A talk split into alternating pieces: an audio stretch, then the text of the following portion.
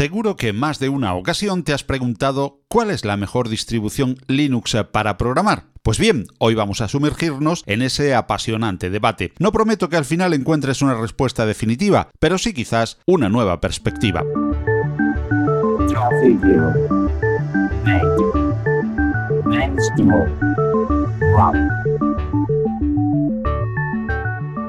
Antes de empezar, dejemos algo claro. Hay tantas distribuciones como estrellas en el cielo. Eh, bueno, me vais a perdonar, soy andaluza, no tantas, eh, pero hay muchas y todas ellas eh, con sus peculiaridades. Así que en esta ocasión vamos a centrarnos en algunas de las más populares, como son Linux Mint, Ubuntu, Debian, OpenSUSE y Fedora. En sus versiones Point Release dejaremos las Rolling Release para otro podcast.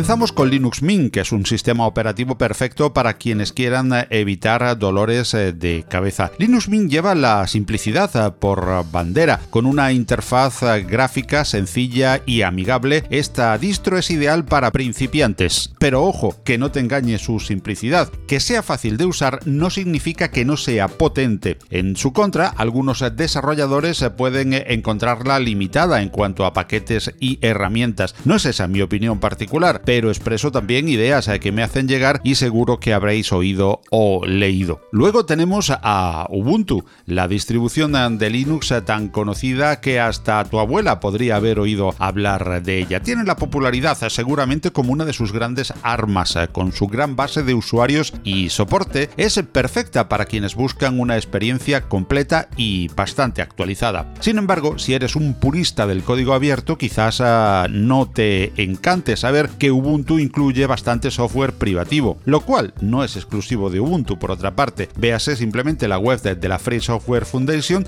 que no deja libre ni a Debian, que es nuestra siguiente invitada. ¿Has pensado en todo lo que pueden hacer tus manos? Emocionar, trabajar, acompañar, enseñar. ¿Y si te dijera que tienen otro poder? El poder de ayudar a otras manos a acabar con la desigualdad, la pobreza y el hambre. Únete a Manos Unidas en manosunidas.org y ayúdanos a frenar la desigualdad.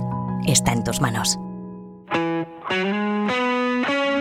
Debian es la madre de Ubuntu y como toda madre es muy sabia y experimentada. La estabilidad y confiabilidad de Debian la convierten en una opción muy sólida para programar, pero también implica actualizaciones menos frecuentes. Es decir, podrías estar esperando ansiosamente esa nueva función que todavía no llega, pero hay formas de colarse por puertas traseras no oficiales, no te preocupes. Hablamos ahora de OpenSUSE, esa distro que siempre sabe cómo arreglar tus problemas. Su herramienta JATS, Yet Another Setup Tool, te permite configurar y administrar el sistema de forma muy sencilla. Además es eh, perfecta para experimentar con tecnologías eh, de vanguardia. La desventaja quizás que podamos apuntar a OpenSUSE es que no es la opción más popular, así que podrías encontrarte quizás con algunos menos recursos y documentación en línea, pero su comunidad es muy efectiva y muy dinámica. Y concluimos este repaso con ah, Fedora.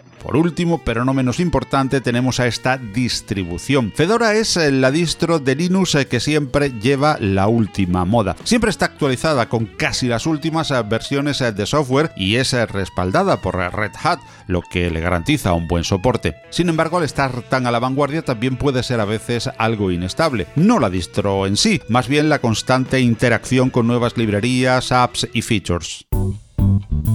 Y ahora, la gran pregunta. ¿Cuál es la mejor distribución Linux para programar? La respuesta es eh, tan variada como nuestros queridos eh, pingüinos. La mejor es aquella en la que te sientas cómoda o cómodo. No hay una respuesta única, pero sí una que se adapte a tus necesidades y preferencias eh, personales. La diversidad de GNU Linux es su fortaleza. En este vasto universo siempre hay una distro que se adapta a tu forma de trabajar, a tu nivel de conocimientos o a tus gustos. No importa si eres un veterano o veterana del código o estás dando tus primeros pasos en el mundo de la programación. GNU Linux tiene un hogar para ti. Entonces, ¿qué es lo que debes hacer? Pues mi consejo es que explores, experimentes, aprendas, prueba diferentes distribuciones hasta que encuentres la que mejor se adapte a ti. Y no te preocupes si todavía no has encontrado tu distro perfecta. La belleza de GNU Linux es que siempre hay una nueva para descubrir. Y recuerda, en este mundo de Linux no hay una talla única. Cada distro tiene sus fortalezas y debilidades. Y lo que funciona para una persona puede no funcionar para otra. Pero no importa cuál elijas porque al final del día lo más importante es que te sientas cómoda o cómodo y disfrutes programando.